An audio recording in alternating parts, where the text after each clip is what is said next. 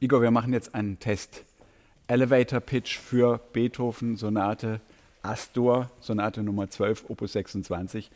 Elevator Pitch, dieser einminütige Präsentationspitch im Aufzug, den die Vertriebler in den USA immer hatten, weil sie wussten, wenn ihr Gegenüber in einem Aufzug steht, kann er oder sie nicht entkommen.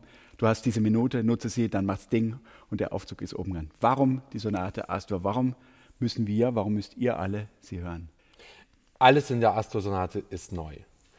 Gleich beginnen mit dem ersten Satz, ein großer Variationssatz. Keiner konnte so geile Variationswerke schreiben wie Ludwig van Beethoven. Einer der schönsten, einer der wärmsten, umarmendsten Sätze, die man sich vorstellen kann. Da ist alles drin. Es ist lyrisch, es ist witzig, es ist böse, es ist neckig, es ist hell und es ist dunkel. Und sie beinhaltet einen der schönsten Trauermärsche überhaupt. Insofern, wenn es euch richtig gut geht, solltet ihr die hören, dann geht es euch nicht mehr gut. 32 Mal Beethoven. Ein Klavierpodcast mit Igor Levit und Anselm Zibinski. Hallo ihr Lieben, willkommen zurück. Folge 12 unseres Podcasts 32 Mal Beethoven. Wir sind bei der Sonate Nummer 12, Sonate Opus 26 in Astur. Beethoven tritt jetzt ein bisschen in ein Experimentalstadium ein.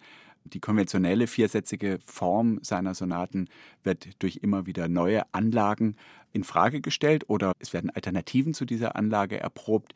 Hier ist es zum ersten Mal so, dass sich keine einzige Sonatensatzform in diesem viersätzigen Zyklus befindet. Alle vier Sätze sind sehr individuell gestaltet, streben offensichtlich voneinander weg, sind gar nicht unbedingt zur zyklischen Einheit verschmolzen. Die Sätze im Einzelnen sind ein Andante con Variazioni, also ein Andante mit sehr schönen und sehr kontrastierenden Variationen. Damit werden wir gleich einsteigen. Es folgt ein schnelles Scherzo Allegro molto und dann der berühmte Trauermarsch Marcia Funebre sulla Morte d'un Eroe, also der Marsch auf den Tod eines Helden. Dieser Held ist nicht benannt oder spezifiziert. Und dann ein Allegro in Astur. Man hat sich dann immer gefragt, wie kommen eigentlich diese Sätze zueinander? Was soll da für eine Geschichte erzählt werden? Wird überhaupt eine Geschichte erzählt? Auf rein formaler Ebene ist es eben sehr interessant, dass Beethoven sich seine neuen eigenen Regeln setzt, dass er sie auf sehr überzeugende Weise durchprobiert und dann aber auch wieder von ihnen abzurücken bereit ist. Also nun zu Beginn Andante con Variazioni in Astur.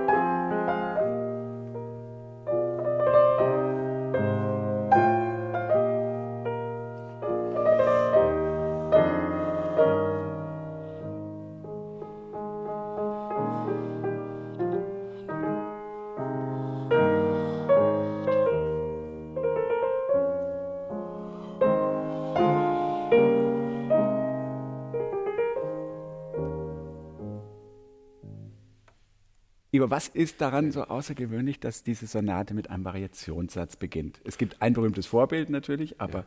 was hat es damit auf sich? Also das Vorbild, von dem Anselm gerade spricht, ist die Adur-Sonate von Wolfgang Amadeus Mozart, nämlich diese.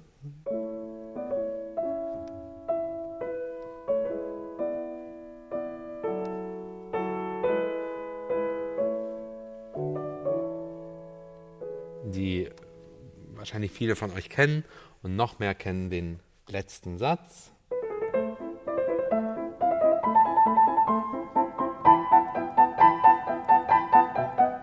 Und so weiter. Ähm, naja, was ist das Besondere? Es ist eben die erste dieser Art bei Beethoven. Er hat unzählige Variationswerke geschrieben. Wie gesagt, wahrscheinlich der bedeutendste Variations Klaviervariationskomponist aller Zeiten, wenn man solche Pauschalbehauptungen überhaupt anstellen will. In dem Fall tue ich es mal. Mir ist das besonders nah, weil ich bin totaler Variationsmensch. Ja. Ich mag es, um dasselbe Problem oder um das gleiche Thema so zu kreisen wie so ein Aasgeier. Ja. Um so ein Problem von allen Seiten zu betrachten und irgendwann zuzuschnappen. Ich finde Variationen spielen einfach unschlagbar. Und wie gesagt, innerhalb dieses Sonatenzyklus ist das das erste große Variationswerk. Oder? Also wir hatten natürlich jetzt gerade in Opus 14.2 diesen ja, der relativ Satz, ironischen äh, Variationssatz, der aber natürlich sich jetzt überhaupt nicht auf diese Höhe genau, begibt. Ähm. Genau. Wir kommen so in Sphären, wo natürlich schon die Pathetik war oder der langsame Satz der Opus 10 Nummer 3, aber wir kommen jetzt so in Sphären, wo es nicht einfach nur um Instrumental-Klaviermusik geht, sondern wie so eine Programmmusik entsteht. Ja? Das Instrument wird immer mehr zum Medium für etwas eigentlich viel Größeres und viel Menschlicheres. Und das ist, glaube ich, in diesem Stück wirklich greifbar. Dieses weil jedes, Menschliche ist was Erzählerisches, was Semantisches, ja. was inhaltlich jede Variation, jede Variation eigentlich klingt wie so eine Unterhaltung zwischen, zwischen Menschen. Ja, es sind verschiedene Menschen, die da mit dir reden. Wir haben gerade das Thema gehört. Schon die erste Variation ist wie so eine Art ja, Gespräch zwischen einem alten Weisen und vielleicht jemandem etwas Jüngerem. Es beginnt sehr tief.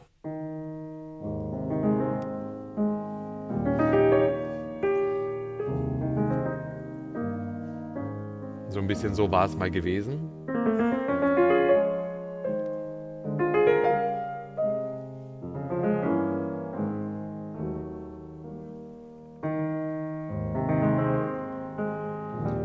Weiter. Und das Ganze wird beantwortet wieder wie in einer Art dialogischen Moment von einer zweiten Person.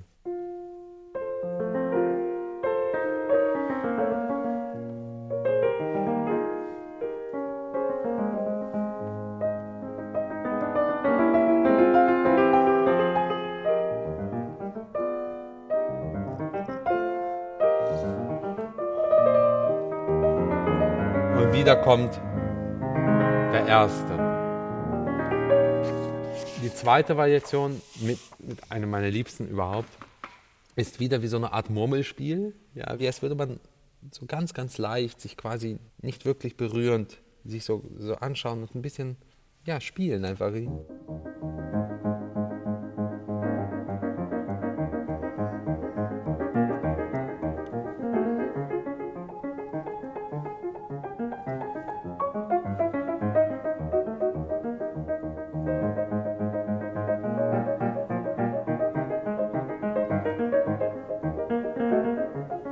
So weiter. Wir hatten eine ähnliche Variation in Opus 14.2, nämlich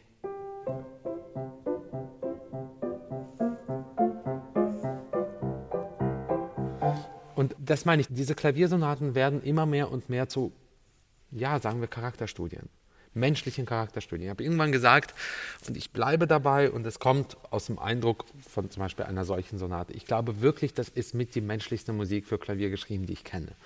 Und es ist einfach Musik geschrieben von ihm, von uns, über uns, für uns. Und das ist so ein Stück, das, glaube ich, exemplarisch dafür steht, dass irgendwann, egal in welchem Moment, wird jeder von Ihnen, die dieses Stück hören, das Gefühl haben, ah, hier, da erkenne ich mich wieder. Das ist einfach wahnsinnig schön. Man erkennt in der nächsten Variation dann nochmal was ganz anderes an sich, nämlich was sehr Düsteres. Das ist ja dann der Vorblick auf das As-Moll, oder?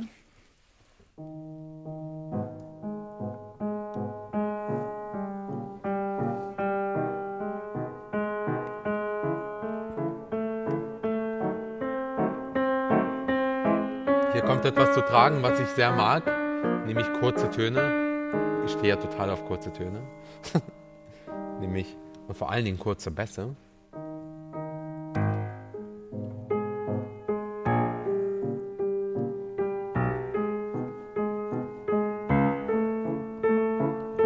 Kontrabass Pizzicati.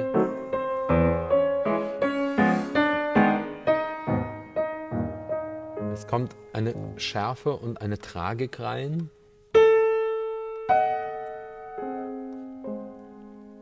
Und siehe Pathetik, wodurch kommt diese Schärfe natürlich wieder durch sehr, sehr expressive Vorhalte. Nämlich hier. befinden uns mittlerweile in der ungewöhnlichen Tonart Des-Moll, nicht wahr? Und einer der magischsten Momente ist der Übergang von dieser sehr tragischen und sehr dunklen Variation zur nächsten. Tempo bleibt gleich, Artikulation, sprich die äh, Tonlänge bleibt gleich, aber jetzt hört man, was passiert.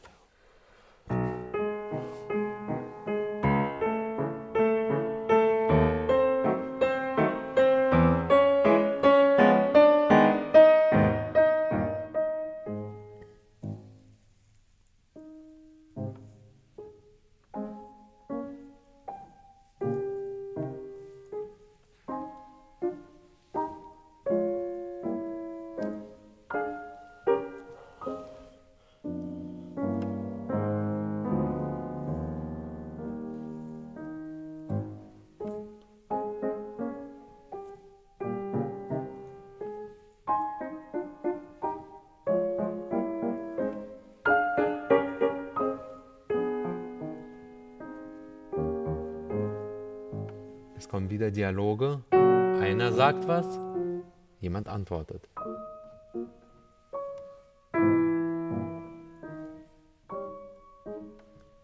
Also wir kommen wieder zurück ins Licht nach dieser dunklen Variation, aber es steht nicht mehr vorne.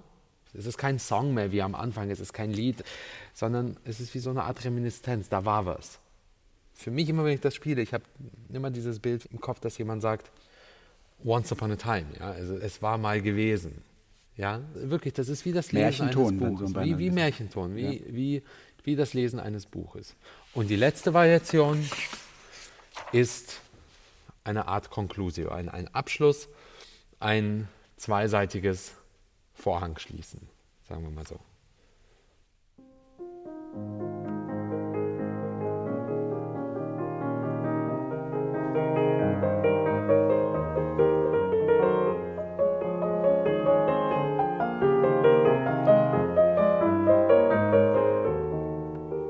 Das Ende ist wirklich wie ein Abschied nehmen.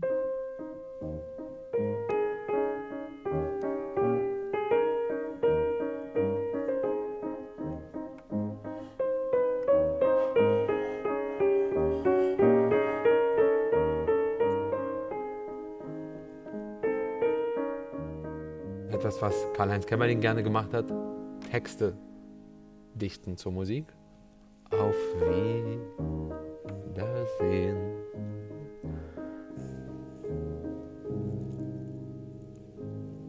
Aus. Vorhang zu. Und jetzt beginnt, das gibt es häufig auch bei Beethoven, so, so, das Gefühl von, aha, der erste Satz ist zu Ende, aber eigentlich war der erste Satz wie so ein, wie so ein Grundzustandbeschreiber für das Reststück. So, Vorhang zu, jetzt geht Vorhang auf und jetzt beginnt eigentlich das Geschehen. Mit denen wir uns gerade beschäftigen, dann auch den quasi unter Fantasia-Sonaten Opus 27, dass die ersten Sätze im Grunde genommen Durchgangsstationen ja. zu etwas weiterem sind. Ein Variationssatz zu Beginn anstelle eines Sonatensatzes bedeutet ja, dass sich die Gewichte innerhalb einer Sonate verschieben. Der Sonatensatz ist ein konfliktbetonter, es gibt eine These, es gibt eine Antithese, es gibt die Auseinandersetzung zwischen diesen oppositionellen Kräften sozusagen und es ist sofort eine riesige Problematisierung da. Ja. Während, ähm, korrigiere mich bitte, während natürlich bei Variationen eher eine flaneurhafte Begegnung mit genau. bestimmten Phänomenen stattfindet. Ein Variationssatz wird eine Art Ouvertürensatz. Hier hat er ja sehr streng die Rahmen bewahrt, aber sich aus dem Thema für jede Variation ein anderes Phänomen herausgegriffen, das er dann exemplarisch unter die Lupe nimmt. Und das macht er aber häufig. Also das macht er in den großen Diabelli-Variationen die ganze Zeit. Ja. Aber was eben hier auffällt, ist, dass sehr, sehr vieles, was er in diesen Variationen verwendet, wird dann integraler Bestandteil der kommenden drei Sätze.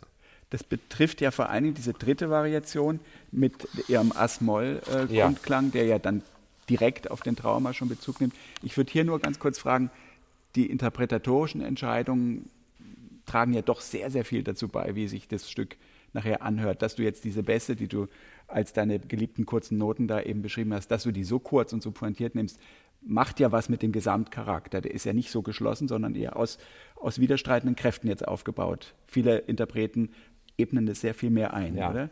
Aber das kann ich nicht. Also es ist ja auch ganz klar geschrieben, Ihr seht das jetzt nicht in der rechten Hand. Ähm,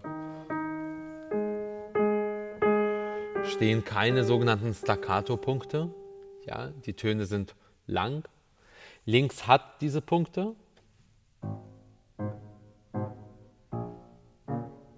Also da ist ein ganz deutlicher Artikulationsunterschied. Und es sind allerdings Achtel, also die könnten länger sind. Sind Achtel, aber ich spiele sie halt kurz. aber es ist eine, ich wollte nur sagen, es, es ist eine bewusste Entscheidung. Genau. Und jetzt kommt, dass der Bass, nämlich der, der erste der drei, kriegt ein sogenanntes Sforzato. Und klar, man kann jetzt natürlich auch spielen.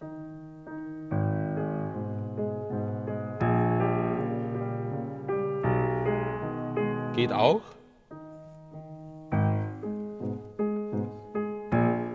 Hat für mich einfach viel mehr mit dem Grundcharakter zu tun als. Den, die Bassnoten gibt es aber jetzt gar nicht in der Note. Die, die spielst du jetzt dazu als äh, Veranschaulichung, oder? Nein. Was haben Sie denn für eine Ausgabe, Herr Zielinski? Da, da. Die, ach, da, an der Stelle bist du jetzt. Du bist nicht am Anfang. Ja, ja klar. Ja. Die nächste Folge Podcast mit Igor Levit und Anselm Zibinski. Noten verfolgen. Der Interviewer ähm, ist besser vorbereitet. Aber die, die, die gleiche Konstellation kommt ja nochmal in der nächsten Variation, wie du schon Also das ist jetzt echt ein blödes Beispiel. Aber da muss ich immer denken an meine Liebe zu Thelonious Monk, ja, zum großen Jazzpianisten und vor allen Dingen meiner Meinung nach einen der wichtigsten Komponisten des 20. Jahrhunderts. Das ist diese, diese Form, immer dieses, dieses sehr, sehr pointierte, sehr klare, nicht hingerotzte, überhaupt nicht, aber so sehr, sehr bewusst gesetzte Kurzspiel, ja, was ich sehr, sehr mag. Dieses. Äh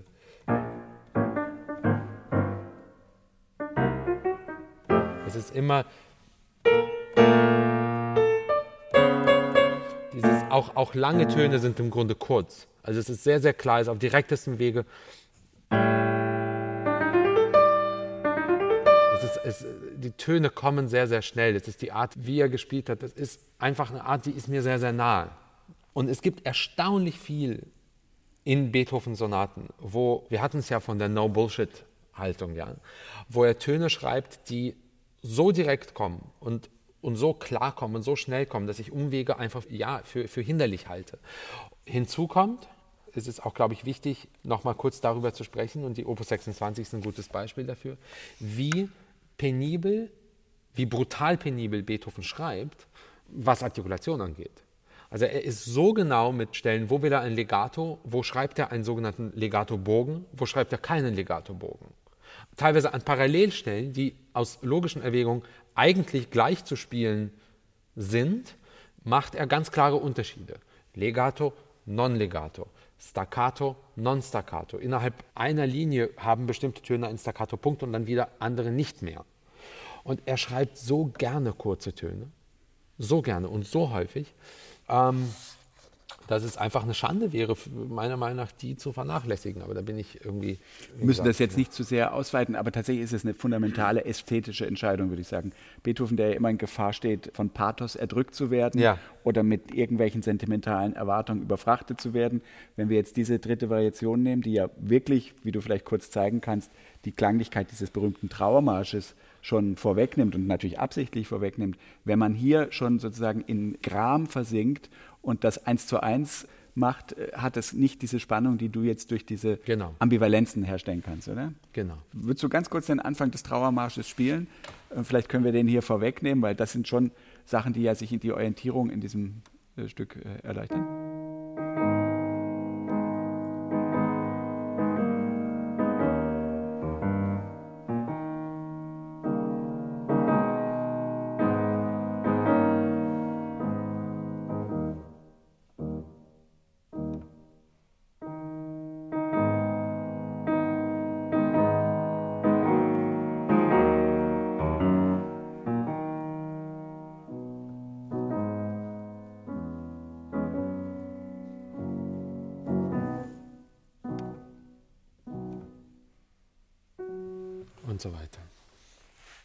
Trauermarsch in Ass-Moll. An dieser Stelle wären wir jetzt tatsächlich schon in Cess-Moll, was dann irgendwie in H-Moll umgedeutet werden muss, damit man es überhaupt noch lesen kann auf dem Notenblatt. Das ist mit der berühmteste Satz aller Beethoven-Sonaten gewesen, über viele Jahre, Jahrzehnte, gleich separat veröffentlicht, bei Beethovens Begräbnis gespielt worden. Und alle haben immer gesagt, Opus 26 ist die Sonate mit dem Trauermarsch. Insofern, diese Variation Nummer drei, von der wir zuvor sprachen, ist immer als Antizipation, als Vorwegnahme eigentlich betrachtet worden, oder?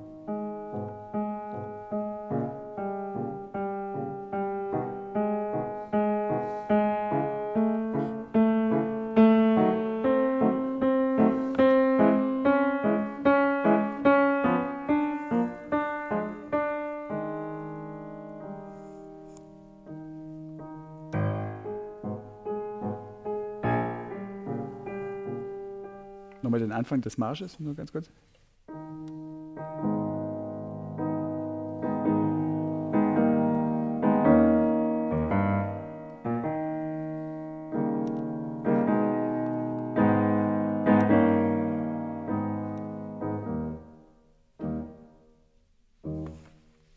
Über dem Satz steht Marcia funebre sulla morte d'un eroe, auf den Tod eines Helden. Dieser Held wird nicht identifiziert, nicht bestimmt, Hast du da konkrete Vorstellungen? Nein, habe ich nicht. Also über den Tod eines Menschen und dann denkt euch euren Teil. Weil das Witzige ist ja in der Geschichte lange nicht so richtig wahrgenommen worden. Schon in den ersten Skizzen hat Beethoven geschrieben, der hat sich ja immer Gesamtdesigns für die Sonaten gemacht. Und da hat er gesagt, an zweiter Stelle ein Charakterstück, vielleicht ein Trauermarsch. Also er hat das mehr oder weniger erstmal als Genre bestimmt und dann hat er gesagt, dieses Genre bediene ich jetzt. Denn dieses Genre war natürlich zu Zeiten der Französischen Revolution auch in Mode, die Helden dieser Zeit, die neuen Riten dieser Zeit. Im Mittelteil dieses Trauermarsches, von dem du vielleicht nur ein bisschen mehr spielst, kommen ja dann diese Gewehrsalven und Trompetenstöße genau. und Physiaden, also richtige äh, Schüsse und so.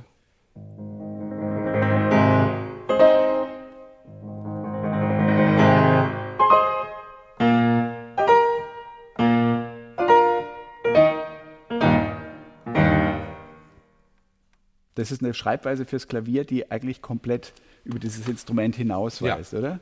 Die ist szenisch, die ist orchestral, programmatisch. die ist programmatisch und sie ist eigentlich auf der klanglichen Ebene so ein bisschen armselig, oder ist das ungerecht? Bisschen dünn, ja. Klar, das Instrument wird zu klein, ja. Aber sei es drum. Hat dieser Satz heute, so in unseren sogenannten postheroischen Zeiten, hat der noch die Faszination, die er vielleicht aufs 19. Jahrhundert ausgeübt hat? Oder sagt man, hm, mit anderen Dingen haben wir eigentlich heute mehr Freude, die sprechen direkter zu uns. Es ist ja eine sehr männliche Vorstellung eines Helden und der Verehrung äh, dieser Kulte und so weiter ist uns ja alles ein bisschen ferner gerückt, oder? Gott sei Dank. Gott sei Dank. Das ist ein bisschen ferner gerückt. Ähm, ich glaube nicht, dass heute noch sehr, sehr viele äh, beim Hören dieses Satzes in diesen Dimensionen denken. Sondern es ist jetzt ein Trauermarsch, es ist ein Trauermarsch, es ist ein Trauermarsch. Und ich meine, es ist wahrscheinlich fürs Klavier der zweitberühmteste Trauermarsch von allen, neben, neben dem. Man hat immer dieses. Sorry, Spoiler Alert, Chopin, Chopins zweite Klavier, Klaviersonate, B-Moll, dritter Satz. Es ist immer dieses Motiv.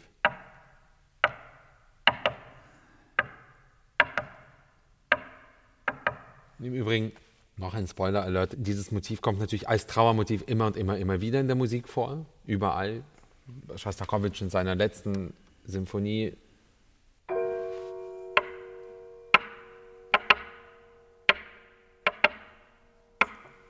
und so weiter. Das ist richtig mit ähm, Woodblock, ne, mit, mit den Holzblöcken. Hier ist es. Also heute hört man einfach, glaube ich, hören die Menschen einfach einen Trauermarsch. Aber suggestiv ist das immer noch. Das ist wie so ein Archetypus, oder? Also in der Filmmusik, es gibt ja diese vielen Szenen, in denen genau diese Dinge immer wieder aufgenommen werden. Ich glaube einfach nur bei, ja, ich glaube einfach nur bei Chopin, dadurch, dass ja der Chopinsche Mittelteil das ist jetzt echt gemein, weil ich spiele kein Chopin. Ja? Ich, ich, kann das Stück noch nicht. Das machen. kommt, Dieses, das kommt. Nein, nein, kommt wirklich nicht. Dieses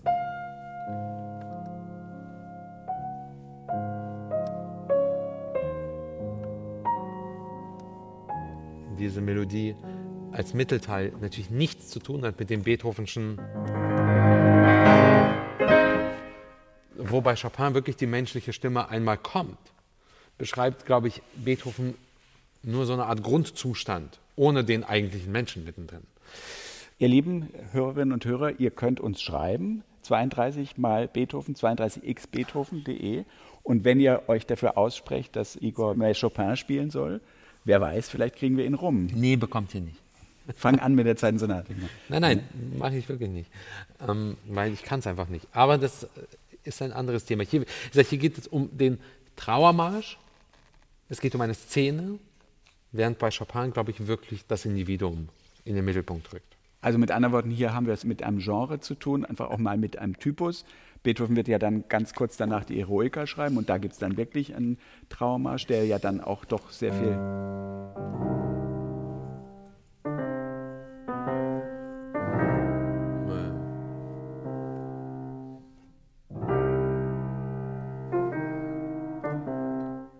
Und der ist halt sehr viel stärker individualisiert und auch viel kontrastreicher angelegt.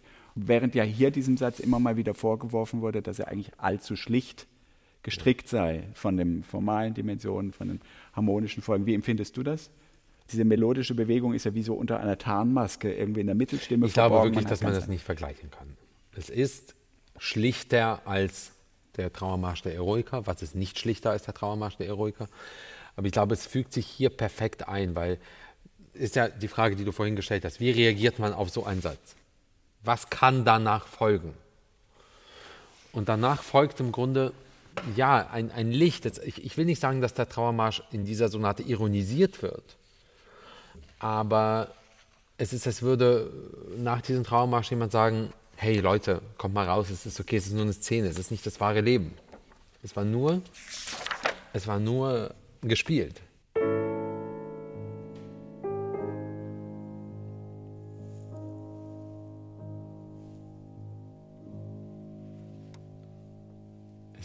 Gespielt.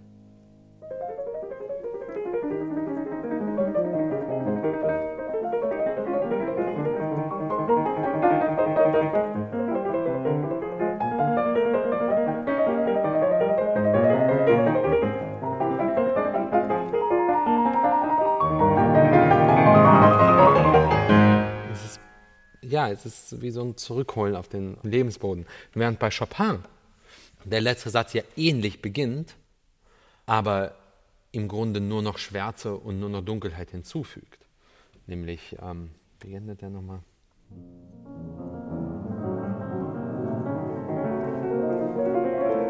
Also da ist es wirklich Todeswind. Aber dadurch, dass du diesen Satz ungewöhnlich rasch spielst, dieses Allegro, ja. ist diese Verbindung, diese unterschwellige Verbindung zumindest mal spürbar und ahnbar, weil Chopin hat ja diese Sonate, diese Astor-Sonate mehr als alle anderen geliebt und die Verbindung eines Trauermarsches mit einem so schnellen motorischen, ja. fast unthematischen evident. Finale ist da, damit evident, nur dass der Ausgang quasi der, der umgekehrte ist, eher ein ja. positiver mit dämonischen Einschlägen. So genau. Bisschen, genau. genau. Ähm, ich schaffe gar nicht, diesen Satz langsamer zu spielen, weil das ist für mich dieses Ganz kurz vorlesen, also weil wir davon sprachen, alles ist Interpretation, alles ist Entscheidungssache. Edwin Fischer, der große Schweizer Pianist, dessen Flügel du in Berlin stehen ja. hast, sagt doch in seinem herrlichen Buch über Beethoven dazu, er ziehe vor, das Allegro, ich zitiere des letzten Satzes zu mäßigen, dem Beethovenschen Piano große Bedeutung zu geben und eine Beziehung zum Trauermarsch herzustellen, als ob nach stattgehabter Beisetzung ein milder Regen tröstend die Städte in ein Nebelgrau hüllt. Ich möchte sagen, die Bühne ist nun menschenleer, die Natur spricht das letzte Wort. Also immer noch der Versuch, eine einheitliche Erzählung herzustellen und zu sagen, aha, das hat tatsächlich stattgefunden, ganz anders als du es jetzt beschreibst. Und hier ist jetzt sozusagen eine etwas triste, gelehrte Landschaft da. Bei dir ist es eigentlich, und das ist ja eine viel modernere Herangehensweise, ist es eigentlich auch so ein bisschen der Hinweis darauf, dass man spielen kann, dass man mit Elementen so im fast postmodernen Sinne distanzierend umgehen kann, oder? Und auch umgehen muss, meiner Meinung nach. Aber so be it, ja. Also vielleicht sehe ich das in zwei Jahren wieder anders. Das Spiel geht weiter. Das Spiel auch Beethovens mit den Sonaten und den Sonatenformen geht weiter. Als nächstes haben wir die Sonate Opus 27 Nummer 1, die, wie wir uns immer wieder klar machen müssen, irgendwie furchtbar im Schatten der Mondscheinsonate Opus 27 Nummer 2 steht. Stück Aber ganz herrlich ist besonders den Anfang, liebe ich so sehr. Würdest du ihn spielen?